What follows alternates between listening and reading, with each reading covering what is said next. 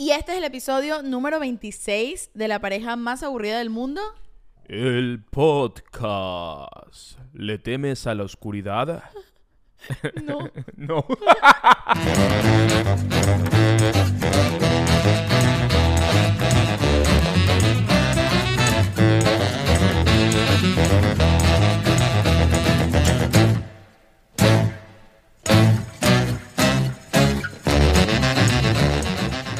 ¿Tú te acuerdas de Le temes a la oscuridad? No.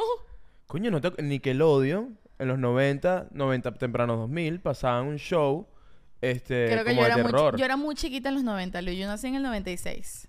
Sí, pero todos estos programas noventeros también lo pasaban como en tempranos 2000 y Le temes a la oscuridad era como un show de unos chamos.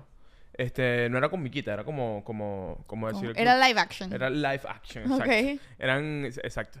Y los bichos se sentaban en una fogata a contar historias de terror. Y yo me sentaba con mi mamá a ver eso. Y yo creo que Le temes a la oscuridad me dio tan fuerte que... Que por eso eres tan miedoso. que ¿Cómo que soy miedoso, vale? O ¿Me sea- estás llamando gallina? Mm, mm, No.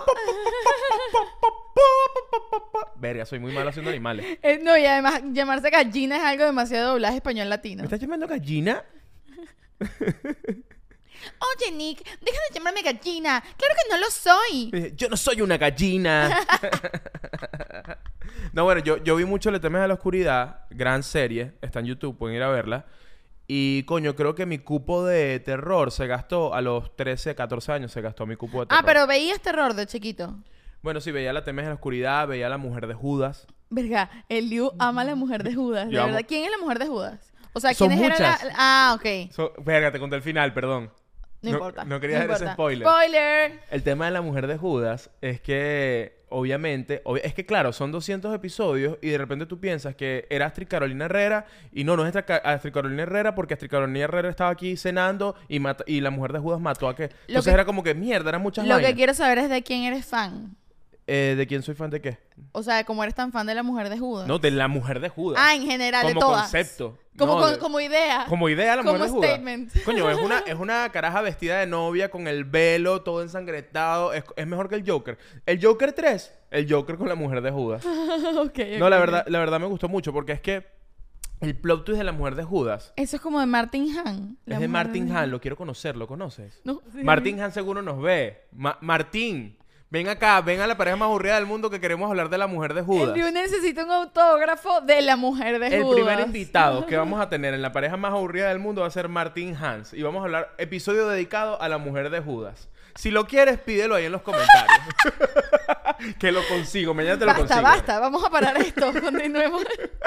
Pero es que bueno. Ah, pero para echar el cuento rapidito, el Ajá. plot twist para salir ya de la mujer de Judas. ok, por favor. El, plo- el plot twist, ya sabes que en el pietaje hasta aquí, mujer, Mujer de Judas, fin. Porque coño, ahora en YouTube, como que si no es demasiado difícil ya grabar, editar, montar, hay que hacer un pietaje también. Mire, y la gente me dice que para que porfa pongan los títulos de las películas que recomiendan en la descripción, coño, yo hago el trabajo de buscarte la foto, de pegarla en el fondo, encima lo tengo que escribir, coño, ¿qué más quieren de mí? Ve la fotico, vale. Ve la foto y hazle captura de pantalla, es tu tarea también. O sea, no puede ser así. Mire, este es un trabajo en conjunto, pues. No, si en quieren les pago la suscripción de Amazon también para que la vean. Si son arrechos de verdad. Coño, pasáis el password de, de la de- del Prime. Yo soy, te voy a decir una cosa. Nosotros tenemos claves Yo, ah, prestadas. sí, varias cosas. Así como soy parásito de canales de streaming, también tengo parásitos de los que yo pago, ¿me entiendes? Yo doy yo, recibo. yo pensé que tenías parásitos, tipo que tenías parásitos. No, lo que te quiero decir es que yo soy una persona que recibe, pero que también da. sí, bueno, es que de, de eso va por la amistad, ejemplo, ¿no? exacto, por ejemplo, Netflix no lo pago. No. Pero Amazon lo pago y tengo gente que no lo paga y usa mi Amazon, ¿me entiendes? Total, total, total, Entonces, total. bueno, total. para que sepan lo generosa que soy. Así funciona el streaming. Obvio. Si tú tienes cinco What the fuck, streaming. Netflix que cada como seis meses dicen que van a quitar la compartidera de claves y luego cambian de opinión.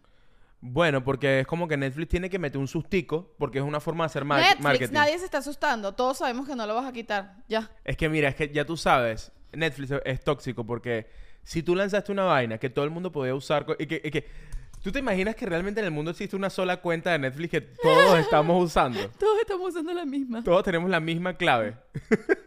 Porque si tú empezaste a, a hacer tus vainas así, tú no puedes echar para atrás. Obviamente que no, ya. O sea, ya la cosa funciona así. Ahora, ¿sabes qué? ¿Tú no estoy de que acuerdo. Netflix, tú crees que si no pudiésemos compartir clave, yo, est- yo estaría viendo un reality show de tortas pagando 20 dólares al mes. No lo estaría Obviamente no. Netflix que pagaría nada más HBO. Si tuviese que pagar todas, solo pagaría Epa, una. epa, no, ya va, espérate, ya va. Netflix, te amamos. ¡Ey, Netflix! Esto es un podcast de comedia. Esto es era un de- chiste. De decir todo lo que pensamos Esto así era como un que, ah, una Mi locura. streaming favorito, Netflix. Netflix es bueno. Netflix. O sea, Netflix. verga, porque Netflix además... Coño, ¿sabes Además, qué? Netflix es el es como Uber, ¿me entiendes? Es como el principal. Sí, sí, o sea, sí. existe Lyft, existe otras cosas. Mira, no, además tú... pero Uber es Uber. Entonces, a veces yo le digo Netflix a todas las demás, pero no es Netflix. Netflix, te amo ya. Mira, pero no- ¿sabes qué es lo que me parece más arrecho de Netflix? Que tú puedes compartir las claves con tus familiares amigos. Claro, es muy generoso de Es parte de súper Netflix. geno- Muchas gracias. Netflix, gracias. Mira, eh, No, pero te voy a decir algo con re- para cerrar este tema que no tiene nada que ver con este episodio, con lo que no estoy de ¿cómo que acuerdo. no? Todo tiene que ver Todo con tiene este que ver, es episodio. verdad. Todo tiene que ver con la pareja más aburrida del mundo. Pero mira, yo estoy de acuerdo con que tú uses la clave de, de un amigo o de un familiar. Y estoy de acuerdo con que tú le des tu clave a un amigo o a un familiar. ¿Con qué no estoy de acuerdo? Con que si yo soy tu familiar o tu amigo, que te doy mi clave y tú se la das a alguien que yo no conozco Es o que yo sí conozco, pero yo no se la di, coño, eso está mal. Es feo, es feo. Eso es feo. Eso no se hace. Eso sí no se hace. Ahora, pri- primero tengo que echarte el final de La Mujer de Judas que no te lo conté. Elio, ya me dijiste que todas son la mujer de Judas. Se- a todas son la mujer de Judas, sí. Pero eran muchas mujeres de Judas. O sea, eran muchas. Ok, segundo. Este, segundo. eh, de hecho, tú no fuiste mujer de Judas, tú hacías novelas. Segura, te me haces conocida.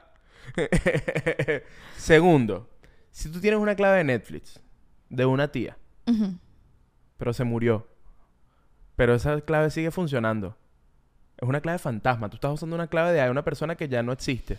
O sea, pero, Pero se- pero sigue eventualmente, va- eventualmente no se va a poder cobrar más. Pero pues, no, ima- ima- imagínate que que na- nadie se- mira, yo las suscripciones son perfil, engañosas, pero cada vez que tú entras, el perfil de, de, de Instagram de Netflix es la cara de tu tía. No, porque ella seguro tenía puesto, la tía seguro tenía puesto un muñequito, no puede Tenía tener un piolín. cara. La un tía, ten- piolín. la tía tenía un piolín, pero tú sabes que ese piolín Un muñequito más real, Piolín no sale en Netflix. Dime uno, por ejemplo, una... Sí, pero, pero ¿por qué hablas de realidades en la pared? Porque, primero, sí y. Sí y. Si yo digo sí, usted dice y. ¿Por ok, qué tú me pero tienes que dame, arruinar mi dame juego? una mejor imagen. Bueno, no, ¿sabes qué? Olvídate del juego. No, no, sigue, Me- sigue. no, no, me cansé, me cansé. Qué mal criado, ajá, entonces. Bueno, te quedarías con... Tú seguirías eh, usándolo a pesar de que Sí, tu tía abri- ya no está abriría viva. otro muñequito y ya, no me meto en el de ella. No puedes. Tienes que meterte en el de ella. Esa es la dinámica. Tú tienes que usar todo Porque el no Netflix de tu puedo. tía. ¿Ah? Porque no puedo. Porque así es este Netflix. Netflix de tu tía está... Oye, qué poco creativa eres de verdad. O sea, imagínate que el Netflix de tu tía sigue funcionando y además cuando entras, tú dices, yo voy a usar el de mi tía, que ya no existe, se murió. La mataron. Ok. Ah, encima la mataron. Sí, es, este... Y entonces, sí, porque era una tía de Fito Páez. Pobrecito, vale. Verga, que- es que vimos la serie de Fito Páez, El amor después del amor. El amor después del amor, que está en Netflix. Arrechísima. Bueno, ya va, no, ya va. Ya va, ya, Ya va, va, ya hay va. mucho Es que una decir. serie para fans y creo que todos los fans que la ven han estado de acuerdo que es muy linda si eres fan de Fito Paz y te gusta. ¿Tiene las mejores actuaciones? No. ¿Tiene algunas buenas actuaciones? Muy buenas. Unas Está bastante malas. Bastantes malas. Es discutible. Está bien dirigida. o sea, no es la mejor serie del mundo. Yo soy muy fan de Fito. Yo sé que... que- Sí, que- ama- Eliu no, Eliu no cuenta en esta opinión. No, no tu opinión no cuenta. Pero la historia de Fito es increíble. La historia de Fito es increíble. Si te gusta Fito Páez, ve la serie. No te estamos diciendo que es una serie increíble. Yo creo que se parece un poco... Yo creo que es un poco el vibe de Luis Miguel con la única diferencia de que Diego Boneta es, es un gran Luis Miguel y este chamo Este no hizo, chamo no un, hizo un gran gran Fito. Fito. Y que creo que es la única pata coja porque siento que Charly García, Fabi Cantilo, eh, Spinetta Yo creo que el están muy sí, bien. ellos están muy bien, pero no creo que el guion es increíble. Es bueno. Yo siento que está bueno. Yo creo que no me Es que tú no sabes Creo que la Fito. historia de Fito es increíble. Su historia de su vida real es increíble. Verga. El guion, sin embargo, mm, no sé. Es para Netflix, pero nos encantó la serie. Netflix, todo lo que tú hagas a mí me gusta. Sí, sí, sí. Mira, cualquier cosa, tú sabes que Shakti es la, la hater. Yo, de verdad. tú sabes que yo puro amor, puro... El amor después del amor tal vez Ey, ey. se parezca a este rayo de sol. ¿Tú qué- Aquí- qué- qué- aquí casteando para la segunda temporada de Fito. Sí, pero ya no puedes hacer de Fito, pues ya alguien es Fito. No, no, no, pero ¿Quién yo- quiere yo- ser? ¿Tú puedes ser Calamaro? Yo, yo, yo puedo ser Calamaro. Sí. Mira, canta una de Calamaro. Netflix, atención. No, ¿Cómo no, no me acuerdo ninguna. Eh, no, ¿cómo se llama? La del cohete. Ya, ya Ok, soltemos ya se fue. Ok. Ok, continuamos. Este... Ah, bueno, el tema es... eh, volvemos a la tía. Ajá, ¿qué pasó con tu tía?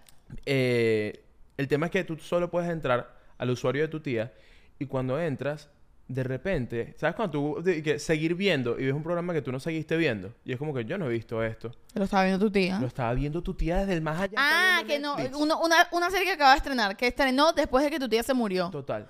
O sea, la, la serie de Fito. Tu tía se murió el año pasado. La Sí. serie de Fito salió ahorita y tú no la empezaste a ¿Y ver. cómo tú sabes que tú dices, ah, no, a lo mejor la persona tiene la clave? ¿Cómo tú sabes que tu tía que está viendo esa serie? Porque está hablada en español latino. Porque las tías ven todo doblado al español latino. Coño, si el televisor está muy lejos, si estás haciendo otra cosa y no puedes ver los subtítulos. Mi abuela, por ejemplo, ve las cosas, prefiere verlas en español porque ella ve el televisor mientras cose. Entonces ella no puede leer mientras está cosiendo. Ella escucha, ella no ve el televisor, ella escucha el televisor. La gente que ve Succession en español latino. Así empieza el episodio. Rayos, nuestro papá se murió. Ahora ¿quién se va a quedar con todos los millones y la empresa? Pues no lo sé, Kendall. Quizás yo pudiese ser el presidente de esta empresa. ¿Qué vas a saber tú, Roman? Me encanta. Chiste Succession, porque bueno, ta- estamos, también estamos muy, muy, muy de serie este episodio, ¿no? No Muy- sé sí, de experiencias que de terror. sobrenaturales. No, pero va- vamos a entrar en el tema. Quiero preguntarte, ¿has vivido alguna vez en tu vida un episodio sobrenatural? Mira, yo no he vivido o no siento que haya vivido nada que me haya traumado. He escuchado muchas historias. Tengo personas muy cercanas que han pasado por cosas eh, sobrenaturales. Pero yo solo te puedo decir que tengo una tía que en el cumpleaños de mi mamá, que cumple en febrero, ese cumpleaños lo hicieron de carnaval. Ok. Y mi tía se disfrazó de la mujer de Judas. Coño, ya sé por qué amas tanto a la mujer de Judas. Y yo que yo, una cosa de familia. yo quedé traumado en esa fiesta. ¿Sabes la gente que toda la familia se reúne a ver Game of Thrones? La Sí. familia de Elio se reunía a ver la mujer de Judas. Creo que lo hacíamos. Creo que lo hacíamos. Ajá, y entonces. mi tía se disfrazó de mujer de Judas. Y yo no o sea, yo a este punto no sé si yo estoy enamorado de la mujer de Judas O de tu tía. eh, o, o estoy asustado por la mujer de Judas. ¿Me entiendes? Ok, creo que es un poco de las dos, Es pero hay algo ahí que te marcó, Epa, sin el amor, duda. el amor asusta. El amor asusta. Eh, Fito, anota ahí. El amor después del amor. El amor asusta, papá. El amor asusta. Mira, yo ¿Tú has no, tenido no, experiencias nunca he tenido exper- experiencias Bueno, ¿y sobrenaturales. ¿por qué carajo estamos haciendo esta vaina? pues? De hecho, no, porque me parece interesante. ¿Sabes qué me pasa a mí? Coño, es que yo soy demasiado escéptica. Yo no creo en nada. Ni siquiera eh, conozco como que la gente me la cuenta y yo le digo, pero obviamente eso es mentira. Pues no te das cuenta que yo siempre busco la manera de conseguirle una lógica a las situaciones porque no creo en las experiencias. No creo en lo sobrenatural. O sea, ¿sabes qué? Ni siquiera es que no creo. Te O sea, voy a que no decir, cree en nadie. No creo en nadie. No, no, no es que no creo, sino que Eres- ¿sabes qué eres, me un- pasa? eres rata, eres rata.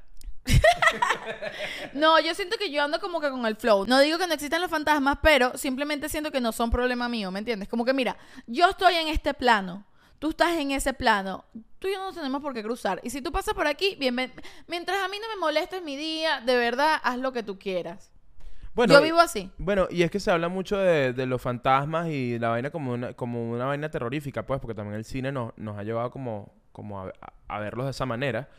Pero yo no he visto ningún fantasma preso por haber matado a alguien, ¿me entiendes? Es así, porque sea- a lo mejor no hay ley en el más, no hay ley o cárceles en el más allá. Pero es que yo no creo que los fantasmas estén inter- interesados a, En en hacerle daño el- depende ¿Por del qué? fantasma, ¿Por depende del fantasma, hay varias historias. Ahora, ¿a quién le tengo yo miedo? A los vivos, no a los muertos. Coño. Importante. Claro que sí, porque Es un verdad. muerto no me hace daño a mí, un vivo me puede hacer bastante daño. Entonces, El pendiente a próximo quién le tienes episodio, miedo. el próximo episodio, experiencias naturales. ¿Me entiendes? En vez de sobrenaturales. Cosas que no hayan pasado conmigo. Pero mira, yo cuando era chiquita le tenía mucho miedo a la loca Luz Caraballo. ¿Por qué? Porque cuando yo fui a... Y ojo, creo que la loca Luz Caraballo es de las leyendas venezolanas más bellas que hay. Sí, sí, sí. Y uno de mis sueños Sí, sí, como actriz es que alguien me dé el dinero o yo conseguir el dinero para yo hacer la película de la loca Luz Caraballo y ser yo obviamente la loca Luz Caraballo y hacer una película hermosa sobre la loca Luz Caraballo. ¿Quieres hacer un casting ahorita para hacer la loca Luz Caraballo? No, no tengo... Ok, no por tengo- favor, eh, ¿nos puedes decir el texto de la loca Luz Caraballo? ¡Acción! ¿Qué tal? Así hacía la loca Luz Caraballo. ¿Qué? ¿Tú nunca viste la estatua? No, o sea, de Chachopo. Portadero camina Luz Eso Caraballo. no lo dice ella, eso lo dice Andrés Eloy Blanco. Ah, ok. Escucha la cosa. Mira, ¿sabes qué quedaste? Que, ah, Ah, porque, porque, porque estás pila, historia. estás pila. Ajá. No, no sé cómo hablar de la loca Luz Caraballo, no tengo idea, lo voy a hacer cuando haga mi película de la loca Luz Caraballo, porque es que es una historia bellísima que de hecho ni siquiera es de terror. Es Puede verdad. ser sobre muchas otras cosas. Es una historia súper feminista, además. Yo creo que hoy en día la loca Luz Caraballo la haría. eh, ¿Cómo se llama la directora que está haciendo Barbie? Greta... Gerwig, ella. Greta Ella haría la loca Luz Caraballo si fuese venezolana, porque la loca Luz Caraballo era una señora que se dicen que el esposo se fue a la guerra y otra gente dice que simplemente la abandonó y ya. Y luego los hijos se fueron a la guerra con Simón Bolívar y se quedó sola y entonces se volvió loca y empezaba a vagar por las calles. Eh, y la estatua que hay en Mérida, la loca Luz Carbaño, señalando para allá, es porque señalaba a los españoles para que fuesen al lugar contrario. Verga. Para que no fuesen a donde estaba Bolívar y, y la gente, porque ahí estaban sus hijos. Y no querían que los mataran. Entonces, en el cuento de la loca Luz Caraballo, lo que dicen es que, un, bueno, todo el era como la loquita del pueblo, la llamaban la loca lo que sea. Nadie, nunca ningún historiador o gente como que ha, ha logrado ver si esto realmente es verdad o quién era, porque no se llamaba Luz Caraballo, nada, todo viene del, pro- del poema de Andrés Eloy Blanco. Pero dicen que hubo un día que ella salió a la calle y no volvió más, y todo el pueblo salió a buscarla y nunca la encontraron ni viva ni muerta. Entonces de ahí viene la leyenda de la loca Luz Caraballo que se te va a aparecer y, y es un fantasma. Esa pelea hay que hacerla demasiado. no hay que hacerla demasiado, es Hay bellísima. demasiado, está buen- está Entonces, cuando yo era chiquita, que fui para Mérida, fui con mi tía, su esposo en ese momento y mi prima. Y yo, a mí no me gustaba usar zapatos. Yo andaba descalza todo el tiempo, pero súper hippie. Todo el tiempo andaba descalza. Pero en Mérida hacía frío. Entonces mi tía quería que yo me pusiera las medias y los zapatos. Yo Pero quería... que tú en Caracas que no no te ponías Andaba en cholas. No me quería poner los zapatos. Yo nunca, chiquita, pues estoy hablando de cinco años. Ok. Nunca me quería poner los zapatos, nunca me quería peinar. Y entonces mi tía, yo fui sin mi mamá a este viaje y mi tía, que además estábamos en Mérida, hacía frío, me tenía que abrigar. Mi tía es como que te tienes que poner las medias y los zapatos, te tienes que peinar, ¿sabes? Anda. Y me decía, y pasamos por la estatua. Dicen, no, no quiero, no. pasamos por la pasamos por la estatua y ella me dice, mira cómo anda la loca Luz Caraballo sin zapatos. La loca Luz Caraballo agarra a las niñas que no se peinan y andan sin zapatos así como ella. Eso están de lo- los papás, tíos y abuelos. Es como que pues, educar a través del miedo. Me encanta. Totalmente. Y Mi abuela era, mi abuela era, mi abuela era. ¿Qué es eso? ¡El coco! ¡Epa! Tintán, el coco. Papi, ese es el coco. No lo Si no te comes tu comida, te va a llevar. ¿Pero qué era eso? ¡Es el coco, Tintán! Tu abuela que hacía, le pegaba algo para que tú creyeras que era el coco. coco. Pero así en tu cara. Shakti, yo, creo en- yo creí en el coco como hasta los 15 años. Pero si te lo hacía en tu cara. Casi. Pero, Pero, coño, mi abuela, verga, de verdad yo extraño. Una de las cosas que yo más extraño de mi, de mi abuelita es, es mi abuela haciendo el coco. Haciendo el coco. Totalmente. Bueno, la cosa es que yo, después de ese viaje a Mérida, fue que me puse mis medias y mis zapatos. Y a partir de eso, más nunca tuve en chola. Me ponía medias y zapatos para todas partes. Porque le tenía miedo a la loca Luz Caraballo. Pero hoy en día, Netflix, ¿te acuerdas que te amo? Coño, dame la plata. Yo voy a hacer una película buenísima sobre la loca Luz Caraballo. Mira, te digo una cosa. eh, si yo tuviese un guion de la loca Luz Caraballo, eh, voy con reco- recomendación. Porque me gustó mucho y acaban de estrenar en Venezuela eh, Yo y las Bestias. ¿Te ¡Wow! acuerdas que la vimos? Sí, esto no tiene nada que ver con la loca Luz Caraballo. No, no tiene nada que ver con la loca Luz Caraballo, pero la verdad es que me gustó tanto esa película y sobre todo me, me gustó mucho cómo se ve la película. ¿Será que le pedimos a Nico Manzano Y que yo- dirija la película ni- de la loca Luz Caraballo? Totalmente. Eh, yo y las Bestias, una película dirigida por Nico Manzano. Yo, si tu- tuviese ese guion, se lo diera a Nico Manzano porque hizo Yo, y- yo y las Bestias, que para mí mi película favorita venezolana. Me suscribo. La mejor película venezolana, moderna, en la actualidad, en este mejor, momento. la- o la mejor, película mí. venezolana que hay es Yo y las Bestias. Les vamos a dejar el póster aquí porque además les quiero decir algo. Esa película acaba de estrenar en Venezuela. Entonces, si tú estás viendo este podcast, desde cualquier lugar de Venezuela puedes ir al cine a ver Yo y las Bestias. Y, Y- y de verdad, esto es una cosa que nosotros les estamos recomendando porque nos da la gana, porque la película es increíble. Por favor. Nosotros tuvimos la oportunidad, fuimos súper random a verla hace como seis meses en un festival acá en Miami y supe- su- fuimos random. Fuimos random a verla y salimos maravillados. Y nos enteramos que, que ya estrenó en Venezuela, la van a estrenar y nosotros les recomendamos estar en Venezuela, vayan a verla. Porque entonces después la vaina queda que si nominada como mejores películas extranjeras en los Oscars y tú no la viste y ya no la estrenan más en Venezuela. Y entonces coño, luego andas preguntando, ¿y cuándo la puedo ver en Venezuela? Ahorita, para que no preguntes cuando no la puedas ver en Venezuela. Sí, buena peli, buena peli. buena Mira, peli. y tú sabes que es importante el tema de, y por eso uno recomienda tanto las cosas cool cuando pasan en Venezuela. El cine en Venezuela, no sé si esto lo sabes, pero las películas venezolanas, cuando entran en cartelera en Venezuela, solo tienen, creo que 14 días. ¿Así? 14 días tienen, sea la película taquillera o no taquillera. Si la película no llega a ciertos números de taquilla, después de esos 14 días la bajan inmediatamente, cosa que no pasa con las películas internacionales. Entonces, si las primeras dos semanas la gente no va a ver la película, eh, la bajan y ya no hay más chance de ver la Ah, película no en tenía- Venezuela. No tenía, no tenía idea de esto. Sí, entonces es bien coño de madre el tema de las películas venezolanas en Venezuela y es muy difícil programarlas en las salas de cine y que se mantengan un tiempito y por eso siempre estoy pendiente como que coño, si hay una peli venezolana que me gusta mucho y de recomendarla para que la gente la vaya a ver las primeras dos semanas. Bueno, eh, eso. Yo y las bestias en los cines ahorita en Venezuela. Vayan a verla. Este, tremenda experiencia sobrenatural. Mira, ¿sabes que Yo pequeño, en casa de mi tía, de una de mis tías, este, es que yo tengo como 17 tías. Ok. Entonces, en, en casa de una de mis tías, este, creían en los duendes. Entonces, Ok. no sé si creían en los duendes o nos decían a mi primo a mí como que, miren, no toquen eso, que eso es, eso es de los duendes. Eso, esa lucharía que está ahí es para, para, para, para que los duendes la busquen. Y yo creo que me lo dijeron tanto que yo de pequeño, de pana, creía que en casa de mi tía habían duendes. Y todavía creo que capaz hay duendes. Y creo que, creo que Pero la- ¿qué hacen los duendes? O sea, que no, no sé duendes, nada de esto. los Nunca duendes nadie ro- roban cosas, eh, te golpean en las piernas, te pellizcan. te golpean en las piernas. Claro, porque son chiquitos, son duendes. Entonces, Como con un martillo. mira, yo una vez salí de noche del cuarto y yo sentí que alguien me pellizcó la, la batata. Y no fue tu tía. Pero no creo que haya sido mi tía ni la mujer de Judas. Entonces, yo creo que puede haber sido un duende y yo creo que los duendes son como que los que me dan más miedito a mí. ¿Tú sabes esa, esa, la, la- Por eso la- te esa esa, figurita? esa camisa hoy parece como un duende. Así me El imagino yo que son los duendes. Son más o menos así. Ese es un duende de hotel. Total, un duende. Esto es un lobby boy de Let's Check Out. Que me encanta, me encanta esta marca. Ajá. Este. Y bueno, nada, tú sabes, sabes. Bueno, duendes gnomos. ¿Te acuerdas de esas figuras de. que- Ajá, que las que están en los jardines gringos, porque en los de uno Ajá, ajá, ajá, ajá. Bueno, a mí esa figura me da muchísimo miedo. no. ¿En serio? Sí, sí, sí, sí, sí. Y Creo y, y estoy aquí tratando de entender que quizás fue porque a mí me, me- porque mi primo te mi tía, asustaban no sé, con, con los este, duendes. No sé si me asustaban, o sea, yo creo que simplemente, bueno, había presencia de duendes en la casa. Ah, ok, ok. ¿Qué? Bueno, Tú puedes tener perro y gato y la gente no puede tener duende. La no, gente es puede verdad. tener su duende. Aquí no se juzga a nadie, cada quien que tenga lo que quiera. Mira, ¿sabes qué me daba miedo a mí de chiquita? Hablemos de, miedo infantil. Pero esto yo no sé por qué. A mí me daba miedo los baños públicos.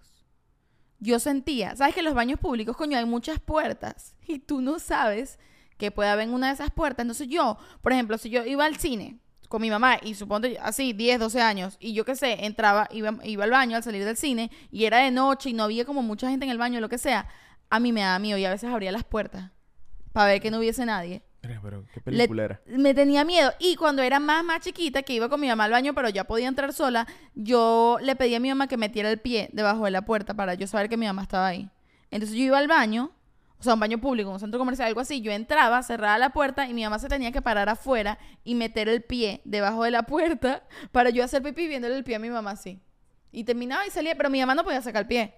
Y Ya, si ya. yo salía con mis tíos, mi tía tenía que poner el pie, pero tenía que haber un pie ahí para yo saber que no te habías ido y no me habías abandonado. Claro, claro, ¿No claro. te parece insólito eso? Me acabo de acordar. Está medio insólito. Pero y era ¿sabes que le tenía miedo que saliera un algo de alguna puerta. No, pero, pero está insólito, pero te entiendo porque yo pequeño, y todavía creo que tengo esa maña. Hay mañas que no- uno tiene de adultos que realmente la- uno las tiene desde pequeño, uno no se da cuenta. Que, por ejemplo, a mí, yo siempre tuve miedo de esto, de abrir una puerta de... Te estoy hablando de mi casa, Ujú. de cualquier lugar, o sea, no los baños, o sea, cualquier lugar. Yo nunca, creo que fue por verlo en películas, yo nunca abro la puerta y entro y ya. Yo la puerta, las puertas, yo las abro completas para que choquen, para, para saber que no hay nadie escondido detrás de la puerta. No, joder, y esas paredes escoñetadas todas con el huequito de la manilla de la puerta que chocó. Exacto. Este, pero no, es, eh, o sea, es precaución, ¿me entiendes? Bueno, Uno no. no. sabe cuándo hay alguien detrás de la puerta y, y- y- y te, Ey, y te va y te dato va- aquí, en este apartamento, cuando nosotros llegamos, eh, en la pared hay un circulito. Míralo ahí. Que es para que no, para que Para que no cuando la gente que abre la puerta no se rompa la pared. Y a mí me pareció eso una genialidad. Yo nunca Sí, había claro, visto claro. eso. Bueno, eso es de ChatGPT. O sea, me pareció un genio la persona a la que se le ocurrió eso de poner un pedacito, no es metal, de plástico de algo en la pared que se ve bonito, que se ve parte de la Pero casa. eso es viejo, pues eso, eso ¿Viejo de cuándo? O sea, yo he visto eso en otras casas, en igual que mi lo... vida había visto eso Bueno, yo. amor, en pero- mi vida. Bueno, en las cuevas no existen esas vainas. Epa, y ah, háblame del miedo, el miedo de, de monstruo debajo de la cama. ¿A qué voy con esto? Ese es el coco. El coco, sí. Pero a mí antes, y me pasa un poco cuando estoy borracho, que me da miedo ponerlo, sentarme y poner los dos pies al mismo tiempo, porque algo me puede agarrar la, la pierna. Cuando estás borracho, haces eso. Pienso, pien- o sea, es cuando lo pienso, porque es como un pensamiento como de niño. Y cuando estoy borracho, me- como que hago regresión y es como que pongo los pies con cuidado porque siento que una mano va a salir bajo la cama. ¿Y sabes de dónde ¿Sabes viene quién es ese? El coco. ¿Dónde, dónde? El pobre Tintán se asusta siempre. Mira, sabes que yo creo que eso viene de Sexto Sentido. ¿Te acuerdas de esta peli Sexto Sentido? Sí, obvio. Bueno, hay una, hay una escena que a mí me marcó mucho, cha. Que es cuando la niña, sabes que el pana está como en el funeral de una niña. Y sube al cuarto, el chamito sube al cuarto. Y en el cuarto sale una niñita debajo de la cama. Y es la niñita que están velando. Esta niñita que está debajo de la cama es buena, quiere que lo ayude. Pero cuando yo vi que la niñita Claro, claro, sale claro. debajo de No, la es que cama, lo de la, bajo la cama da miedo. me dio mucho miedo. Pero lo peor aún es que, eh, es que la niña le da como un tape, como un VHS, no sé. Y dice, pon esto en el televisor de allá abajo. Y la bicha se estaba como grabando eh, mientras, mientras estudiaba, mientras hacía algo en el cuarto. Y resulta que cuando la niñita se va del cuarto, la madrastra, la madrastra le puso veneno de rata en la sopa. Entró al cuarto, le pone veneno de rata, ya entra, se toma el veneno de rata y todo el mundo ve en el velorio a la, a la madrastra echándole veneno de rata a la niña. No me acordaba de eso. ¿No te acuerdas? ¿No, te acordabas? Sí, sexo Yo no me acuerdo de la mitad de las cosas de la película. Ahora, para mí, la, se- la mejor serie de terror que se ha hecho en la historia es El Internado. Es muy bueno. ¿Tú te acuerdas del Internado? El El Internado era una serie española que yo me Que, acuerdo... que ahí nació, Ahí ahí nació- nació... Tokio. La de, la de, Ah, la de- sí. claro, eh, bueno, creo que lo que le he visto es más chama. Ahí tenía como 17, 18 años y ella Ah, mira, yo no sabía, no, no me acuerdo, pero yo me acuerdo que el internado, el internado antes de Netflix, o sea, eso fue antes de que existieran las plataformas de streaming, era la Sí, prim- sí, sí. era cuando uno iba a comprar la serie en DVD. Sí, era una obra de teatro, pues. Gafo, era cuando uno iba a comprar la serie en DVD y wow, gran época, en esa época sí de. Tudors y, Sí, sí, y- sí. y de verdad daba miedo. Los ¿Cuál es- españoles cuál- dan miedo. Top 3 de, peli- top 3 de películas de terror. No las hemos dado nunca, ¿verdad? Ok, eh, pero quiero, dile a la gente que tú no ves películas de terror. Yo no, o sea, yo veo películas de terror, pero es como que, por ejemplo, eh, la que estrenó, eh, estrenó Ari Aster a- hace poco, ¿cómo se llama? Beau is Afraid. Esa peli yo la quiero ver. La y vamos eso a ir es a terror. ¿me entiendes? Bueno, pero no pero, sab- pero yo no veo cualquier vaina que salga de terror. Si O hay sea, gente que es fan de el ver cual- conjuro, no me interesa ver el conjuro. Claro. Eh, la, huerf- la huerfanita, no me interesa ver La la, huerfanita. huerfanita. Sí, como que es como que ya tú sabes que es una vaina para asustarte que no es, no es, no es demasiado interesante, simplemente es una vaina para. Bueno, la última película de terror que yo vi, que de verdad cuando la vi entendí la locura, yo la vi hace poco y salió hace tiempo, pero entendí la locura de todo el mundo. Creo que de hecho es el mismo director de Beau is Afraid, eh, fue Hereditary. Mierda, es Bueno, muy, yo no la he visto. muy buena y es difícil. ¿Está en tu top 3? Está en mi top 3. Bueno, lo que, que las que recuerdo, obviamente, porque Ok. ¿Cuál, cuál otro tienes? creo que Hereditary me gustó mucho. Eh, coño, eh, Pearl es de terror. Pero ese terror es muy bueno. Pearl es de terror, me gusta mucho también. La- Lo que pasa es que es un terror como más con comedia Pero es te- que pero con es terror. suspenso. Pero es terror. Eh, Hereditary no es comedia, es terror, suspenso, drama, para gritar. Y la tercera, no sé, Hocus Pocus. Hocus Pocus. Buena peli de terror. Es para que la 2 de Hocus Pocus, buena. Buena, muy Yo buena. mucho Igual que la primera. 2. Sí, sí, muy, muy, muy, muy, muy buena. Ajá, y las tuyas, top 3 Las mías terror. son de primerito, El Orfanato. Ok, El claro. Orfanato Uf, español, es la buena. española es muy, muy Que los buena. españoles saben hacer terror. Verga, los, ter- los ¿qué pasa con los españoles y el buen terror que hacen, ah? ¿No entiendes? No joda. Este, la segunda creo que puede ser eh, Los Otros. Wow, los otros es muy buena también, pero no la spoilees. No, no lo voy a spoilear, obviamente, pero coño, esa peli salió en el que sí, en el 2002. Bueno, pero a lo mejor hay gente que no la ha visto. Bueno, Los Otros y, Se- y Sexto Sentido. Sí. Bueno, eso es como el- los otros y sexto sentido. es más que- suspenso. O sea, es más suspenso que terror, pero creo que en la lista de la historia de las películas de terror del En- cine está entra. como en las de más arriba. Pues. Tienes que hacerme ver, porque no lo voy a ver yo solo, pero me tienes que hacer ver El Exorcista. El Exorcista es buena. Yo no la... Pero además yo siento que ya a estas alturas como que, bueno, no sé, tengo demasiados años sin verla, pero capaz sé. no da tanto miedo cuando la veas. No sé, no sé. A mí no me gusta ver esas películas que después hay cuentos de que pasaron cosas en el set o que se murió el actor mientras grababan. Ah, bueno, o hablando a mí de esas eso. vainas es como que no, yo no voy a ver eso. No, Mira, señor. tú sabes que dicen eh, que los teatros siempre tienen un fantasma. Obvio. Bueno, a lo mejor hay gente que no lo sabe, dicen eso. No, bueno, pero cuando tú entras a un teatro, lo pri- ¿qué piensas tú cuando tú entras a un teatro? Aquí hay un fantasma. ¿Es de bola? O sea, Bueno, de hecho, es casi que es como que dicen que hay un fantasma que cuida el teatro, ya ni siquiera es una vaina de miedo, ya siento yo, siento yo. Pero bueno, yo aquí en Miami trabajaba en la taquilla de un teatro hace un tiempo. Y nada, me tocaba vender las entradas, atender el teléfono, ustedes saben cómo es, ¿no? Y un día llama una gente y no, no les voy a decir cómo fue exactamente porque tengo muy mala memoria y no me acuerdo exactamente qué fue lo que me dijeron. Además fue en inglés.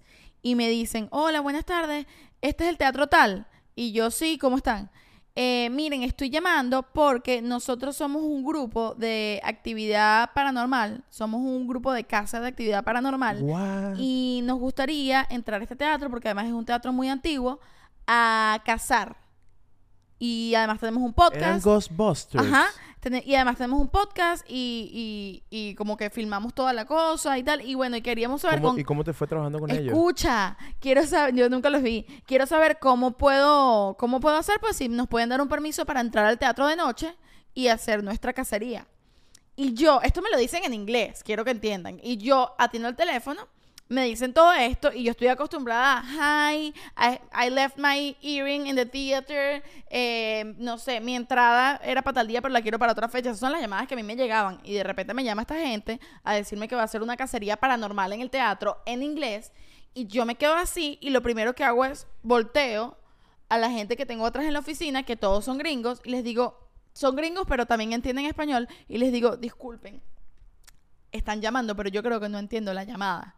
Y me dicen, Shakti, ¿cómo así? O sea, tienes todo el día teniendo teléfonos, ¿cómo que no entiendes la llamada? Y yo, es que entendí que me están diciendo que quieren venir, que son una gente de, de casa paranormal y quieren venir a ver si hay fantasmas en el teatro.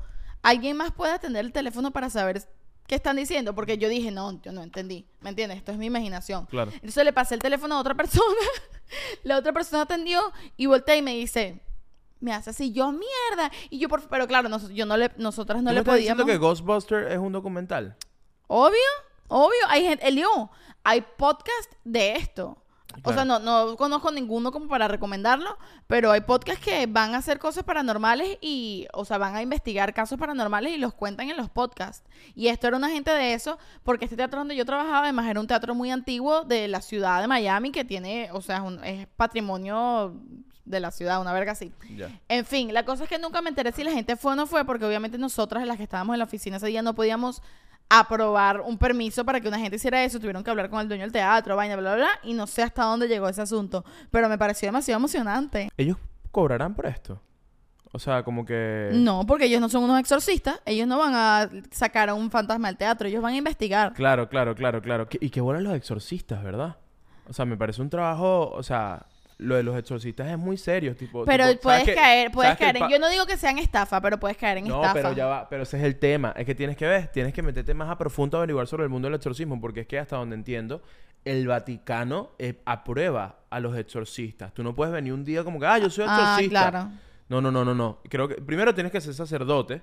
Y yo creo que si tú eres sacerdote, lo más cool de ser sacerdote es ser exorcista. Es como De ser, una- verdad, es como si ser no, un ¿qué agente hace? secreto dentro de, Dentro de de la los... iglesia. sí, porque pues. si no, ¿qué hace? Bueno, como Tom Hanks. Bautizar gente. Que es como que no sé cómo hace Tom Hanks, pero que si en el código da Vinci, Tom Hanks es el carajo más cool del mundo con una Biblia debajo del brazo. Y es como que, verga, ¿cómo lo hace? Solamente Tom Hanks puede hacer esto. Es impresionante. Este, pero a mí me parece muy loco el tema de los exorcistas porque de verdad es como que este es lunes y bueno, y llevo cinco exorcismos. Es como que, ¿qué? ¿Cómo Qué así? vaina más loca, ¿verdad? Que, que- qué vaina tan rara es esta? Mira, ¿y qué te iba a decir yo? Eh, Tú sabes que siempre dicen que las cosas paranormales pasan después de las 3 de la mañana o a las 3 de la mañana específicamente. Dicen que esa es la hora de las brujas. Bueno, después de las 3 de la mañana yo me pongo medio paranormal. si tú me estás viendo, si tú me ves por ahí después de las 3 de la mañana, cuidado que pudiese no ser yo. Pudiese, esto que estás viendo aquí es un fantasma. Mosca, mosca, cuidado. A mí me gustaría hacer, hacer cosas así tipo Bill Murray, que el carajo era de estos, de estos carajos que de repente eh, a las 3 de la mañana salía del local donde estaba rumbeando y se va por una casa, escucha una, una música en una casa y se metía en la rumba. El carajo se agarraba y decía, ok. Y se metía así en la casa y obviamente mucha gente en la casa rumbeando, así rumba de college y Bill Murray así en mitad de la pista. ¿Y lo reconocían Eh, o no? Obvio, después de un rato, Eh, La gente lo empezaba a como reconocer. que, ¿Are you Bill Murray? Claro. Y es como que... Ah, bueno, y hay cuentos que el carajo siempre decía como que... El cara- La respuesta del carajo era esta. Sí, pero nadie te va a creer. ¿Qué? Y bu- bueno, sabes que yo tengo este, ese libro de Bill Ajá. Murray, de un montón de historias de Bill Murray muy interesantes. Y ahí tiene un montón de historias de- del carajo que en- caminando en la quinta avenida. Y un carajo estaba comiendo unas papitas fritas de McDonald's. Y el carajo, en el rayado, mientras esperaban para cruzar, Bill Murray se la para al lado y le quita una papa de McDonald's y se la come. Y el carajo lo ve así y, y con- le va como a, a gritar. A y ve que es Bill Murray. Y le dice, fuck, Bill Murray. Y le dice, le quita otra papita y le dice, sí, pero nadie te va a creer. y se, y se Esa va. es su frase. Wow, si yo llego a ser famosa haría eso. Empezaría a Sí, decir, pero, "Na- nadie sí, te va a sí, creer. pero nadie te va a creer, está buenísimo. Es bueno porque, pudi- porque capaz tú mismo no te crees, crees que es un fantasma o es algo así. Sí, pero sabes que en ese libro es muy interesante porque, coño, lo voy a averiguar mejor.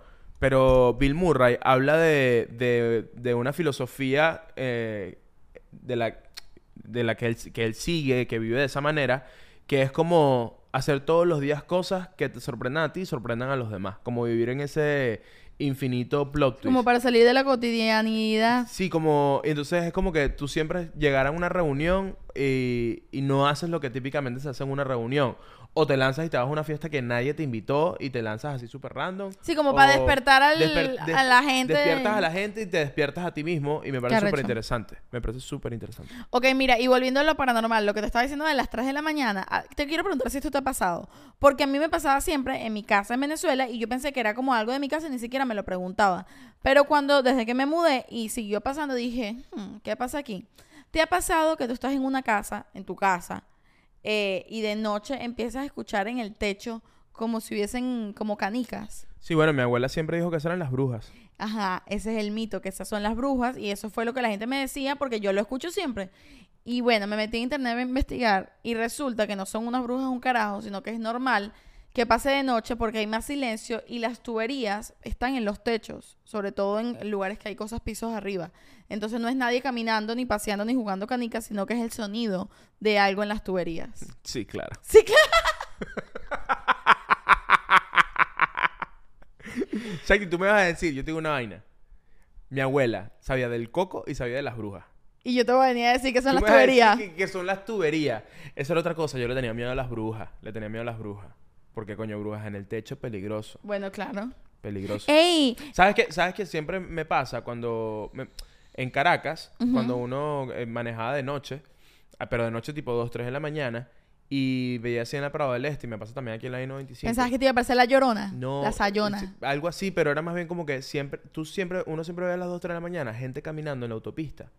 Pero no hay un carro, no hay nadie, no es alguien que tú dices, ah, coño, se accidentó este pana. Gente caminando en autopista que capaz salió de una fiesta y no tiene como irse y camina para su casa a las 3 de la mañana. Claro. Pero a mí, yo siempre he pensado, cuando Que estoy es en el carro, silbón, que es, la... es un, es- es un muerto. O sea, es muy fácil porque si tú estás en tu carro, no estás acompañado de nadie. Y tú viste claramente a alguien caminando así a las 3 de la mañana, ver, ver, eh, ¿sabes? Una, una, una mujer llorando o un hombre llorando así caminando. Es demasiado fácil que sea un muerto. Con, no tienes con quién corroborar esa información. Claro, pues, pero podría no serlo. O sea, es demasiado fácil también que no claro, sea pero hay más posibilidades de que lo sea. Ok, ¿No? está bien. Es simple estadística. Mira, eh, para este episodio, nosotros, así como el episodio pasado, hice mi cajita en Instagram, para este episodio decidimos hacer otra porque la disfrutaron mucho. Entonces, yo hice una cajita el otro día en Instagram pidiendo que la gente me contara sus historias de eventos paranormales. ¿Ok? Entonces, bueno, tenemos varias. ¿Te parece si las empezamos a leer? Arrancamos de una. Sí, dale, tenemos Vamos un montón. eh, Hay muchas experiencias paranormales. hay muchas experiencias paranormales. Entonces Vamos tú dices una y yo y, y- y la conversamos. y la conversamos, exacto. Dale, pues. Epa, no hemos hecho el momento de la suscripción. Ay, vamos a hacerlo antes de, antes de esto. Claro, claro, claro. Ok, entonces, Bueno, nos vamos a paralizar por tres segundos así modo foto y mientras nos paralizamos, tú te vas a suscribir a este canal y le vas a dar like a la campanita, a todos los botones que tú veas ahí. ¿Estás ok, preparado? pero cuando nos paralicemos, necesito que pongas, mirando a cámara, si tú fueses un ánima, un No. alma en pena. ¿con qué poscara te le aparecerías a la gente? No, yo voy a hacer mi pose de, de que me están exorcizando. Y yo voy a hacer la del alma en pena porque Dale, fue el sí. juego que propuse. Sí, va, dale, pues. Ok, Cuenta uno, atrás. dos, Dos, tres. tres. Listo. Ok. Perfecto. ¿Quieres ver cómo era mi cara de alma en pena? Ok, tu cara normal. Pero es tenebrosa. Si la ves en la noche así, Sí. con leve, como seria, pero con seria, pero con leve sonrisa. Coño, yo me cago. Ok. ¿No sientes? ¿No Sí, sientes que sí, sí? sí, sí, sí. Ok. Ey, ¿sabes que hay una película de terror de un perro? ¿Cómo así? Sí, de Stephen King. Se llama Cujo. O sea, es, un, es un- una historia de Stephen King que se llama Cujo. Y, y la, la película está por ahí. Yo la vi. Da miedo. Hay Y es un perro que se aparece Tintán. así. Tintán a veces de noche te, te aparece así y da miedito también. Sí, intentando miedito a veces. Mira, dale pues. ok, vamos a leer. Dale. La primera. Cuando falleció mi abuelo, su carro de juguete a control remoto se movía sin batería. Ya, primero. Su abuelo tenía un carro de juguete de control remoto. Bueno, Eliu, tú no puedes juzgar los gustos de la gente, chico. Coño. Cada quien con sus cosas. Tu abuelo tenía un dominio, este señor tenía un carro juguete de control remoto. No me encanta. O sea, yo me encantaría tener 70 años y yo andar con mi carrito con mi y además, si es un carro, un carro juguete de control remoto de un adulto, seguro era una vaina así demasiado arrecha y demasiado, ¿sabes? Como chu, chu, chu, chu, chu, chu. Y el carrito se movía solo después que se murió. Sin batería. No les sacaron las baterías después de que se murió el abuelo. El carrito se movía solo. Porque seguro, ok, si tú eres un adulto con un carrito a control remoto, quiere decir que era una, co- era una cosa muy, un hobby de él, ¿me entiendes? Claro, O claro. sea, sí, era- ese carrito tenía nombre. Tenía nombre, tenía historia, había, había... de Esto es lo que yo estoy inventando, ¿no? Yo no conozco a esta persona. Entonces el carrito se movía. Pero, ¿sabes qué? A mí este tipo de, de- de historias me parecen hasta tiernas. ¿No te pasa? A mí no me da miedo. Me parece que es como que, coño, qué de pinga tener a tu abuelo a través de un Hot Wheels. Claro. O sea- Sí, me parece romántico, me parece poético. Es muy poético. Como lo que tú me mostraste. Porque además, ¿qué te va a hacer? Si tu abuelo se molesta contigo, va a ir a toda velocidad a chocar tu meñique. Tu abuelo no te va a hacer nada. ¿Me entiendes? Como la historia que me contaste, que me mandaste por TikTok. Del chamo del videojuego. Ah, bueno, yo vi un video de una experiencia paranormal que es, es para llorar. Ajá, que es un chamo que cuéntame. montó un video diciendo que, bueno, que él jugaba en el Xbox a los cuatro años un juego de carrito así tipo Gran Turismo con su papá, ¿no? Y jugaba en el Xbox con su papá, manejando los carritos y tal y vaina. Y a los seis años el papá se murió. Y él dijo, yo no prendo, eh, yo no pongo este juego más nunca en mi vida porque era el juego que yo jugaba con mi papá y no lo jugó más nunca hasta 10 años después. Es decir, tenía, tenía 6 más 10 16. son 16 años. Ok. No, lo tenía controlado, tranquila. Ok. Ok, gracias. este, a los 16 años, él decidió poner el juego otra vez y cuando puso el juego y se puso a manejar, había un carro fantasma manejando al lado de él. Y es porque en ese juego, el que el jugador que hizo el mejor tiempo en la pista queda como un carro fantasma para que tú superes a, ese- a- a ese tiempo. Entonces él decía el nombre del papá con el carro fantasma y él estaba manejando al lado del carro fantasma que era el papá. Entonces él dijo, mi papá está en el juego. Claro. Entonces el carajo dice que juega el juego sin superar el récord de su papá. Siempre que va a llegar a la, a la última vuelta, frena para que pase el carro fantasma Para poder jugar con su para papá poder siempre. jugar con su papá siempre. Porque si él le gana el tiempo Ah. del papá... Eso no es de terror, eso es romántico. o sea, es muy lindo. Sí, pero coño, verga. Un poquito de miedo, ¿no? ¿no? da nada de miedo. ¿Cómo te va a dar miedo? Verga, no, no sé. O sea, lo que tienes es el recuerdo de, de, de su papá ahí, pues, como si jugara con él. No, es lindo, me da ganas de llorar y todo. Ok, bueno, ok. ok, lee el próximo. El próximo. A ver. Mira, este que voy a leer me parece muy interesante porque es de una prima mía. Ok.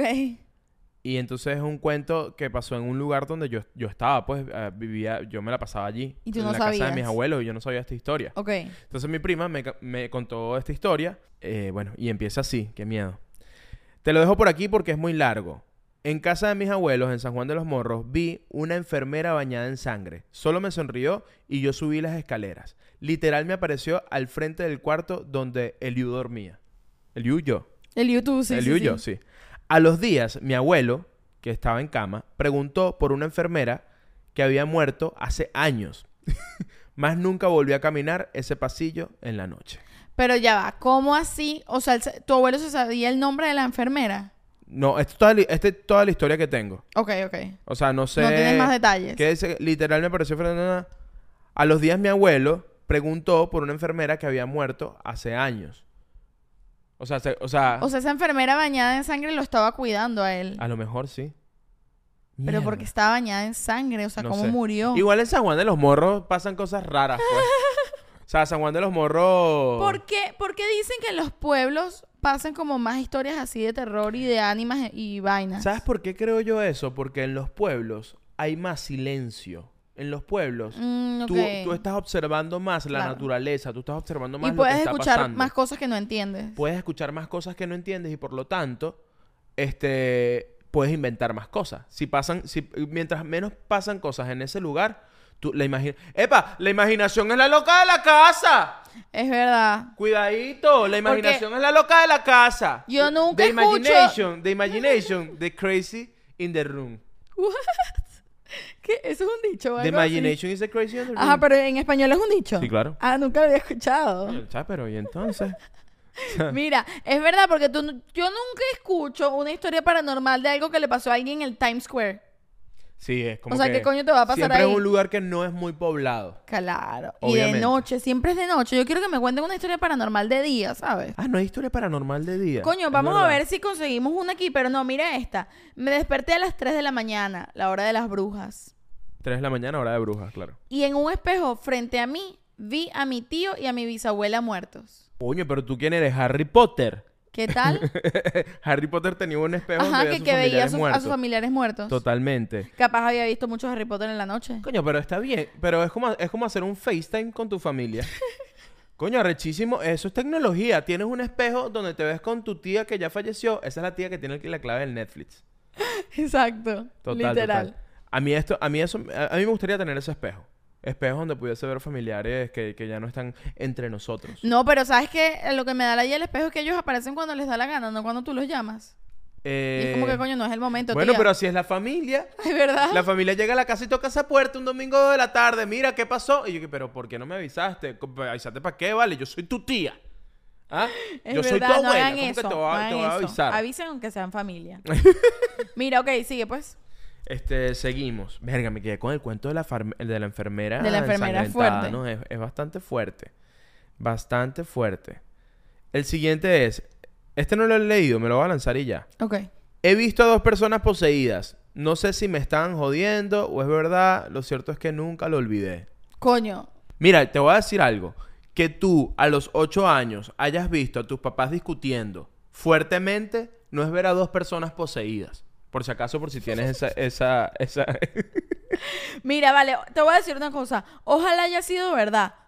De pana que ¿Las ojalá haya sido. Sí, ojalá haya sido verdad, porque qué arrechera que tú hayas tenido dos amigos que te quieran joder haciéndose los poseídos y tú hoy en día no sepas si fue verdad o no. Esos no son amigos, así que espero que genuinamente no hayas tenido esos tan malos amigos y hayas tenido puros buenos amigos y no te jodieron. Coño, pero los amigos que, que echan vainas son cool. No, no son cool. Eso ¿No? no, es, gracioso. ¿Qué chiste es ese? Yo, yo, si yo todos no nos estamos riendo, no es gracioso. Si solo dos están riendo y yo no, me estás haciendo bullying. Si todos nos estamos riendo y tú no, simplemente, bueno, tú no eres una tiene picada. sentido el humor. Sí, es que además esa es la regla de la vida. Si nos estamos riendo y tú no, si tú no te sabes reír de ti, te van a agarrar de sopita. Ya va, pero una cosa es que tú te puedas reír de ti y otra cosa es que se burlen de ti. No, no, no. pero y eso- ahí entra el bullying. No, no, no. Bueno, pero ya va. ¿Tú quieres...? eh, Vamos a hacer un episodio sobre el bullying. No, no, no. O sea, pudiésemos, pero no es este. No, pero te, te voy a explicar la situación. Yo de pequeño, de pequeño 13 años, con mi primo y un amigo, me acuerdo, descubrimos, estaba muy temprano en internet, y estaba esta página que se llamaba Pedro Responde. ¿Tú te acuerdas de Pedro Responde? Sí, Pedro Responde era una página donde uno ponía, era como una ouija, ¿no? exacto. Y entonces tú le ponías, le ponías Pedro responde a esta petición. Pero antes de poner Pedro responde a esta petición, tú ponías la pregunta. De lo que le querías preguntar a Pedro. Obvio, pones la ¿Y quién pregunta. era Pedro? La página se llama Pedro Responde. Obviamente que nadie sa- sabe quién es Pedro, el- quién es Pedro. Simplemente nosotros jugábamos a que Pedro Responde, le, le llamamos a, a una vez llamamos a un primo que no tenía ni idea y le, y le decimos que, verga, mira esto. Esto es la Ouija.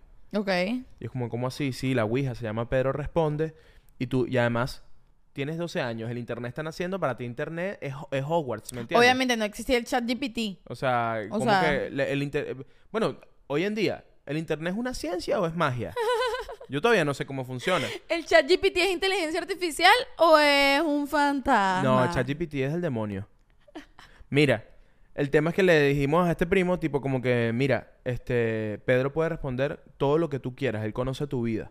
Y entonces lanzábamos información que nosotros sabíamos y era como que, bueno, pregúntale algo. Ok, pregúntale a Pedro dónde nací.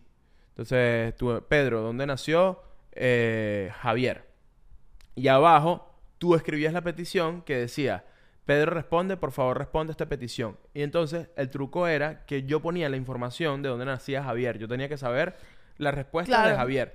Entonces, si mientras, yo escribía, yo- mientras yo escribía la, la respuesta, lo que se veía en la pantalla era Pedro responde, por favor, a esta petición. Pero yo en el teclado estaba escribiendo otra cosa. Estaba escribiendo la respuesta. Entonces era como un truco de magia. Tú hacías siempre que la persona viese la pantalla y nunca te viese el teclado. Claro. Y por eso había, por eso jugábamos dos. Era mi primo y yo y llamábamos un tercero para echarle, a- echarle la vaina. Echarle la broma. Y, y una vez, coño, una vez hicimos llorar a alguien con esa vaina. ves, eso no es gracioso. Pero es un ratico nada más y es como que no nos estamos metiendo contigo. Es como una cosa de fantasma, ¿me entiendes? Y ya después le dices y ya, ya, era un juego, no pasa nada, ¿me entiendes? Era un jueguito. Está- no, no, está bien. O sea, si fuera un ratico nada más y ya, pero bueno, esta muchacha todavía no sabe si la mintieron o no. Ah, de, de la... También pudo, pudo haber sido una persona que estaba convulsionando y ya. También pudo haber ¿Cuántas sido. personas no habrán convulsionado en la Edad Media porque sufrían de convulsiones y juraban que era, que era un Bueno, fantasma o obviamente. una- o, o que estaba poseído? Claro. O sea, creo que las historias vienen también de allí, ¿no? Mientras menos sabes científicamente de dónde proviene el, el, el peo que estás viendo, tú le inventas algo Claro, y esp- por eso es que en, el pasado siempre ha- habían más vainas locas y cada vez hay menos historias de esas, pues, porque está- estás más conectado con otras cosas y tienes más explicaciones para todo. Completamente, completamente. Ahora, ¿Howards? ¿Real o, o mentira? Real, Súper real. súper real. Dicen, en estos días leí un tweet de que si no te llegó tu carta de, de que eras un mago de Hogwarts entre, una, entre, un, entre el año tal al año tal, no es que no seas un mago, sino que Voldemort quemó todos esos expedientes y por lo tanto no te llegó tu O invitación a sea, a eso quiere decir que si eres una persona nacida desde en cierta fecha, es probable que sí seas un mago y no te llegó la carta. Es probable, o que seas un sangre sucia. Sangre sucia es que eres mitad humano. Como mitad Harry. mago. Exacto, ¿Qué? total. Bueno, ok, seguimos con el próximo. No, ya va. ¿Sabes dónde suceden eventos sobrenaturales bien buenos y sabrosos? No. En el Club de los Aburridos. Ah, por supuesto que sí. Sí, sí, sí. Pero, pero eventos sobrenaturales, tipo, ahí los fantasmas son divertidos. Claro, buenos nadie- fantasmas. Son como son- fantasmas de Tim Burton. Yo, los fantasmas del Club de los Aburridos siempre están como hanging out. Están como hanging out. Son como que están, Están por ahí. chilling, están pasando chill, el rato. Ok, ok. Total, total, Mira, total. vamos a aprovechar entonces de invitar a la gente al Club de los Aburridos. Eliu, ¿qué tenemos para ofrecer en el Club de los Aburridos? Mira, por tan solo 5 dólares al mes en el Club de los Aburridos, nuestro Patreon vas a tener Early Access, que es acceso tempranero al episodio libre. Este episodio, mucho- muchos de ustedes lo están viendo los miércoles, pero lo pudieses ver el martes. Prácticamente viajar en el tiempo. Exactamente. primer evento sobrenatural. Primer evento sobrenatural. Segundo. Segundo evento sobrenatural, vas a tener, en lugar de un solo episodio a la semana, vas a tener dos episodios a la semana de la pareja más aburrida del mundo que sale todos los viernes este segundo episodio exclusivo. Allí nos quitamos la ropa. Claro que no, pero Tintán habla en, en ese episodio. Exactamente. De hecho, la semana pasada el episodio exclusivo fue la verdadera historia de Tintán. Contamos todo sobre Tintán, que es el perro más bello del mundo. Claro. Y el... Que allá contamos que realmente se llama el chiqui. El pero chiqui bebé. Que es lo único que vamos a revelar. Exacto. Este, y por último, pero no menos importante, tenemos Shaktilandia, que es un espacio eh, maravilloso donde Shakti te entrega su corazón y su cerebro.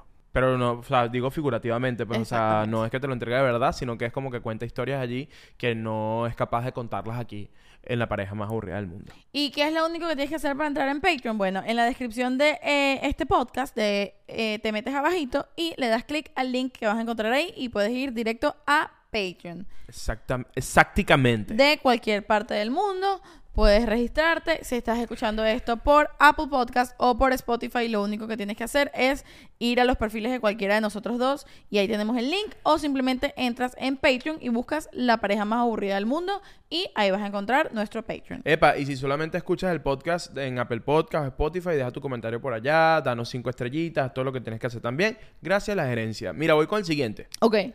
Cuando yo era bebé, mi hermana mayor tenía una amiguita fantasma y jugaban y hablaban. ¿Qué tal? Amigos imaginarios, ¿no?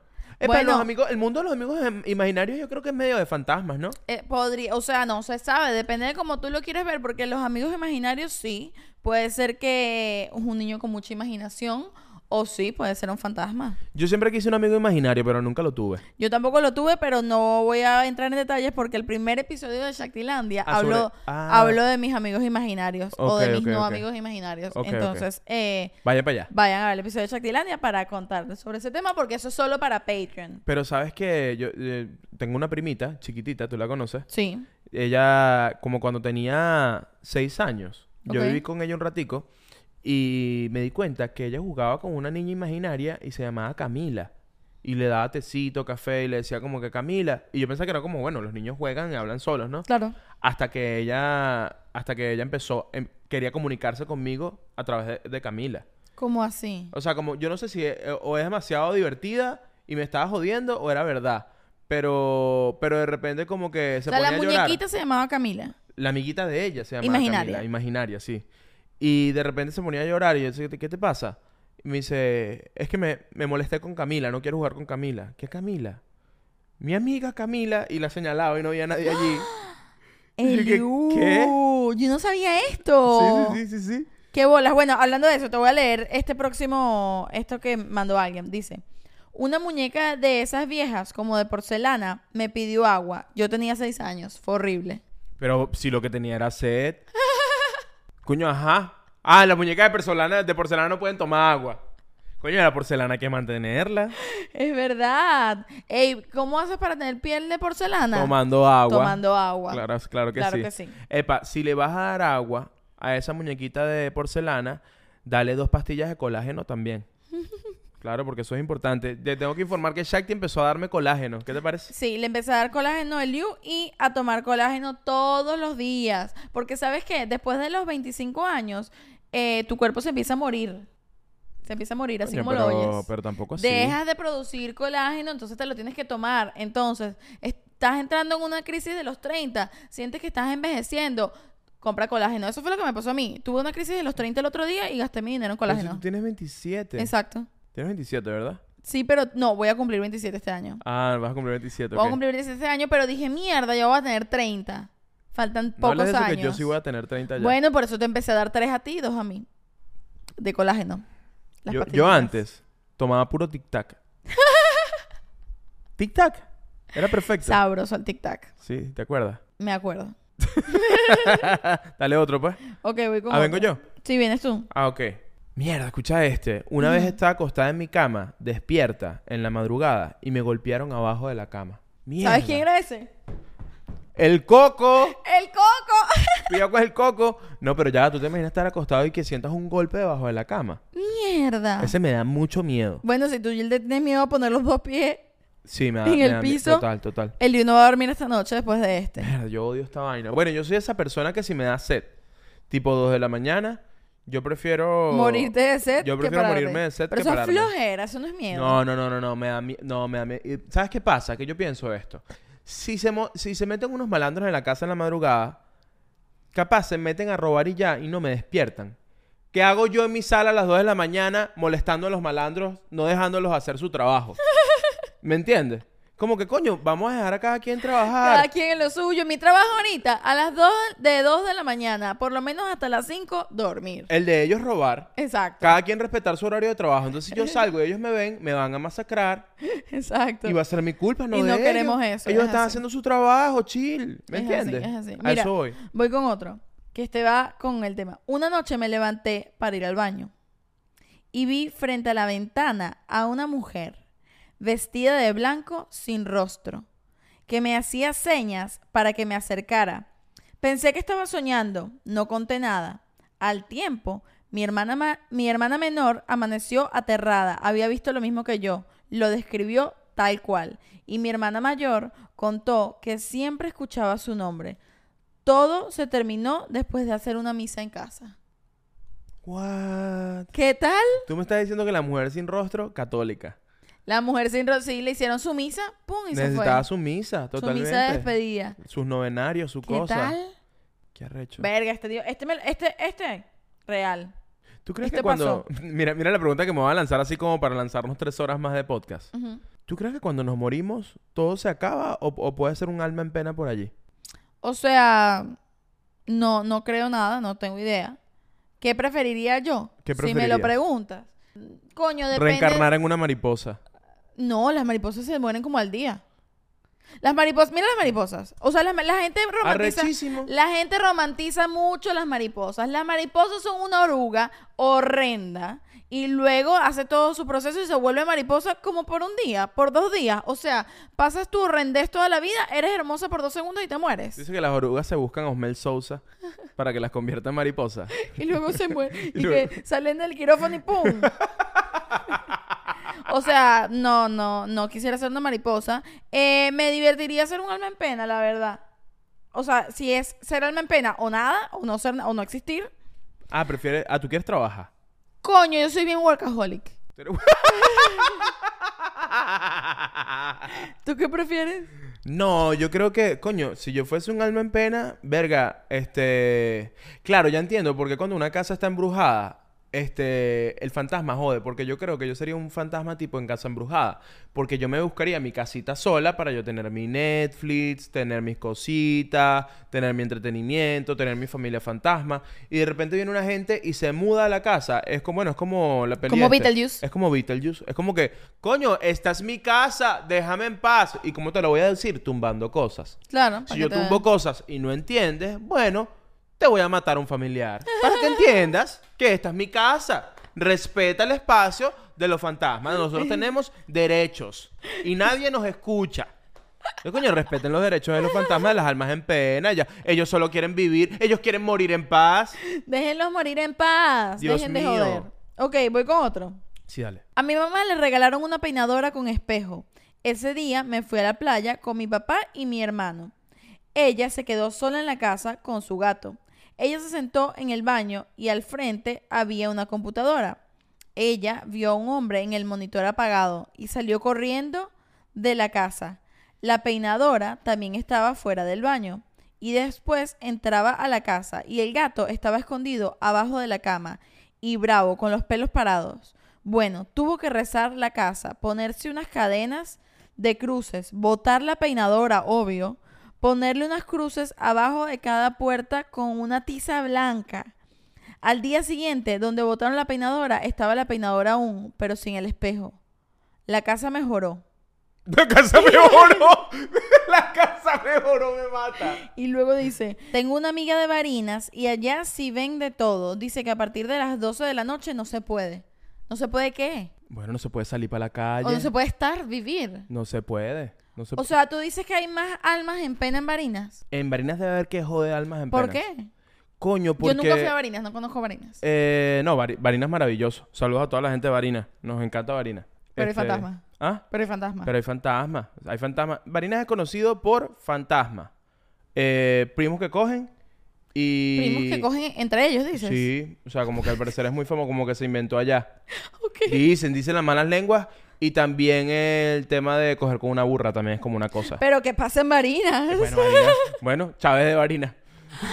Ay, vale, qué fuerte. Pero no, bueno, son cosas que se dicen, yo no sé. Claro, no, estamos repitiendo los chismes. es los chismes. Si tú eres de Barinas y quieres, quieres aclarar esta situación con Barinas, déjalo en los comentarios. Déjalo en los comentarios porque somos unos ignorantes de Barinas. Ahora, este cuento, o sea, lo que me sorprendió todo, mira, estos fueron ocho cajitas de- para poder contestar esto. Sí, sí, sí. Lo que me sorprendió fue el tema de, o sea, el hombre le apareció no en la peinadora. ¿Por qué votaron la peinadora? Bueno, yo te voy a decir una vaina, yo la votaría porque si yo entro a una casa y todavía hay una peinadora en el 2023, yo digo, aquí tiene que haber un, fa- un fantasma, un lugar donde hay una peinadora, hay un fantasma. ya- Tú ya tienes que no votar las peinadoras no, las peinadoras no, igual que los teatros, porque los teatros tienen tienen fantasmas, porque hay camerinos. ¿Y eso está lleno de peinadoras? ¿Eso son El que el los camerinos están llenos de peinadoras. Y sabes que yo siento que en los teatros están llenos de, fantasmas, por ejemplo, porque ha pasado tanta gente por ahí. Claro. Tanta gente, hay demasiadas experiencias, hay demasiadas energías ahí cargadas, ¿no?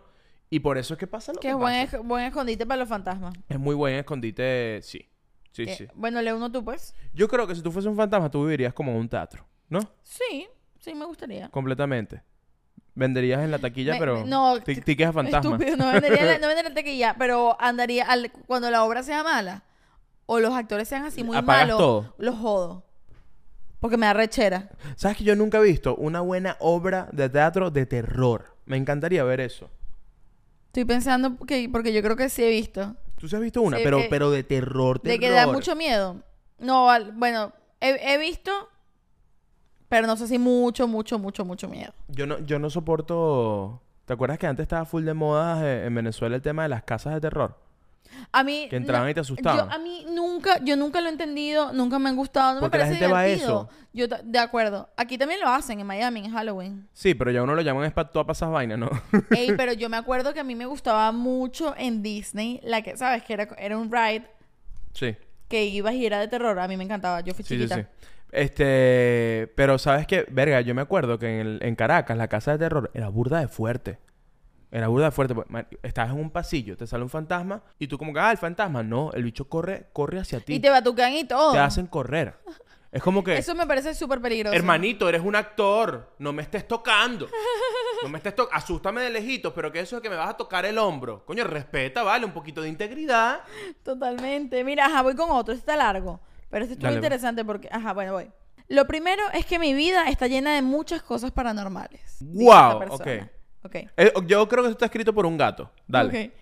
Eh, porque mi papá en un momento fue practicante del espiritismo. Por ende, siempre veía cuando hacía trabajos. Hoy íbamos a Chivacoa a visitar la montaña de Sorte. ¿Por qué te ríes? Coño, porque es burda de, es burda de paranormal este cuento. Ok. Ok. Como mi papá siempre bajaba espíritus, era normal para mí. Aunque sí me daba mucho miedo, sobre todo con algunos que llegaban insultando. Así fue como una vez le bajó la tía de mi mamá, una señora horrible, y yo me asusté muchísimo los días posteriores. Un día estaba con mi hermana en la sala de la casa. Estábamos hablando de la tía de mi mamá, justamente por el evento que había ocurrido días atrás. Por supuesto, yo estaba hiper mega asustada y de repente escuchamos la manija del cuarto de mi mamá girar de un lado para el otro. Mi hermana me dice, no te preocupes, no pasa nada, y traté de tranquilizarme, pero la puerta se abre inmediatamente. Yo salgo corriendo a mi cuarto, casi que pegada de la pared. Para sí, para mí ha sido lo peor, porque sentía una vibra horrible. Sobre todo porque estábamos hablando de esa señora y obviamente yo sentía que tenía que ver con eso. Ha sido lo más paranormal que me ha pasado y lo que más miedo me ha dado. Mierda, está fuerte. Cuando era chiquita iba mucho al pueblo de Chivacoa, ya que ahí están la mayoría de los marialionceros. Ah, de María Leonza. Claro. Y obvio sientes cosas raras ahí. Pero ese evento en mi vida parecía de los programas de paranormales de History Channel. Mierda, está fuerte. Y además es como que, coño, día de traer el papá al colegio. Traes a tu papá para que ponga de qué trabaja. Y es como que, bueno, yo soy espiritista. Coño, hermanito, ya va. Y pones a todos los niños a hacer la ouija. Todos los niños al lado de- del otro agarrándose las manos. Vamos a hacer un círculo y vamos a hacer una estrella aquí, una estrella de David, ¿ok? Alfonsito, ven acá. Niñito de seis años. Tráete las tizas, porfa, papi. Ven acá. ok. ¿Quién de aquí ha visto gente muerta? Levanta la mano, tres niños. ¡Mierda! Se acaba de cerrar la puerta Se de la acaba casa. de cerrar. No, no la de la casa. la- eso fue la del baño. La del baño. La Ay. puerta del baño. Nosotros grabamos el podcast, como ven, en la sala de la casa. Y en este momento, mientras Elio estaba hablando de eso, haciendo chistecitos sobre el más allá, se cerró de golpe la puerta del baño. Bueno, Chucky, ya, espérate. Señor, señora espíritu de la casa. Este- En este momento estamos grabando el podcast. Por favor, déjanos grabar el podcast tranquilo. Este es tu espacio también. Es compartido. Deberías pagar tu parte de la renta, solo digo, pero tranquilo, nosotros la pagamos. Y, y porfa, no nos prendas más las luces en la madrugada. Gracias. Esto ya lo contamos. lo no, no luz. lo contamos, ya lo vamos a contar, pero es, oye, atención. Los únicos seres que vimos en esta casa somos Elio, Tintán y yo. Los tres estamos aquí. Ustedes lo vieron. Y Tintán le ladra al aire a veces. Tintán le la- Y ustedes no escucharon. Claro, ellos no pueden haber No, escuchado no, la no, no, puerta. se escucha, pero no fue tan fuerte. Y que metes un efecto de sonido. Lo voy a meter para que sepan cuándo pasó, porque pasó. Este, mira, yo creo que con esta historia y con este fantasma que nos acaba de asustar podemos ir cerrando. Ok. Este, está bueno ya. Creo que sabes que yo puedo echar broma un ratico, pero me da miedo Ya, ya. no te quieres meter más Ya no quiero, eso. quiero meterme más. Pero bueno, sí quiero invitarlos a que dejen sus historias eh, de terror en los comentarios. Este, los queremos mucho. Eh, recuerden unirse al Patreon, suscribirse, hablar de nosotros por ahí. Eh, o sea, literal. ya, ya yo estoy pidiendo todo. Como que tú vas, vas a la panadería y vas a pedir dos cachitos. Coño, me das dos cachitos y ponte ahí la pareja más aburrida del mundo. ¿Qué? ¿Cómo? Ah, no, tú no los conoces. No, coño, Liu, Chuck y Tan- ve, coño, mira, te voy a mostrar. Así. Es, este no- es un- es- lleva la palabra del Señor. Lleva la- te puedes lanzar también, cuentico. Mira, ¿y qué más? ¿Qué tal ayer? Coño, anoche se me aparecieron el Liu y Shakti en la noche, compadre. Así tipo Mira, fantasma. yo creo que de los dos, si los dos fuésemos fantasmas, yo eh, sería una fantasma más exitosa que tú. Yo sería... No, a mí me gusta joder mucho. Yo creo que joder- yo jodería más a la gente que tú. Eliu, mírame la cara. Yo puedo ser terrorífica. Bueno, cuando nos muramos, vemos qué tal. Ok. O Ok. sea, dime tú, dime tú. Yo te parezco a ti así por la noche. Con una leve sonrisita. Despeinada. Ok. Tal, verga, susto. Ok, te voy a hacer una pregunta de cierre. Ok. Que no sé si esto tiene que ver con algo paranormal, pero es importante. Ok. Si yo llego... Quiero que quedemos esto claro. Ok. Si yo llego a quedar en coma, yo quiero pedirte que nunca me desconectes. Quiero saber qué quieres hacer tú si tú llegas a quedar en coma. Eh, si yo llego a quedar en coma, si tú llegas a quedar en coma y quieres que nunca te desconecte, hazme un favor y déjame una herencia, ¿oíste? Porque eso es caro. A mí eso no es mi problema. Eso es caro, me vas a dejar a mí con ese problema, coño, tú sí eres arrecho de verdad. Chati. No, bueno, yo voy a cumplir amor, lo que tu tú amor por pidas. mí, yo voy a eh, cumplir lo que que tú dinero. pidas. No, yo no estoy diciendo eso. Tú ya lo pediste, pero coño, colabora. Si esa es tu petición. Si yo llego a quedar en coma, eh, espérate dos años. ¡Ah, bueno! Dos años Poquito, pues. máximo, máximo, para desconectarme. Pero Coño, es que en estos días leí una noticia. Es que es- me- esa noticia me vuelve mierda. Que es como que después de 10 años se despertó de un coma. Es como que. Que y yo, no, y yo pero- pienso en la gente que lee esas noticias y desconectó un familiar que duró 3 años en coma. Y digo, es como que mierda, marico. No, pero pesado, eh". yo, por ejemplo, no leería esas noticias y ya. ¿Me entiendes? Pero Me- se atraviesan, pues. Coño, yo nunca he leído ninguna sobre nadie en coma. Bueno, yo te planteé la pregunta porque yo siento, capaz no entras, pero yo siento que estar en coma y despertar de un coma es una es algo sobrenatural. es como volver a la vida, 100%. Es volver, a, es volver a nacer. Y además todas las historias que tienes, o sea, como que esa gente... Ay, recomendamos una película increíble sobre esto. Sí. Eh, ¿Cómo se llama? La del muro de Berlín. ¿Cómo se llama? Eh, Goodbye Lenin. Goodbye Lenin. La vamos a dar aquí. Goodbye No, Lenin. y, y- eh, Goodbye Lenin y la otra es eh, la de Almodóvar. Ha- Ah. Hable con ella, creo que es. ¿Es Hable con ella? Eh, Verga, wow, esa- el, enfermero que... Es una peli de Almodóvar donde el, cómo se enfermero se enamora de una paciente que está en coma. Hable con ella, exacto. Sí, se llama Hable con ella. Bueno, hable con ella y también eh, la otra que dijimos. Eh, Goodbye Lenin. Goodbye Lenin. Estas no son paranormales, pero es sobre despertar de comas. Sí, yo creo que sí, yo creo que hay un tema allí. Pero bueno, ya saben, entonces te desconecto en dos años, tú no me desconectas nunca. Así cerramos. Ok. Chao, los queremos.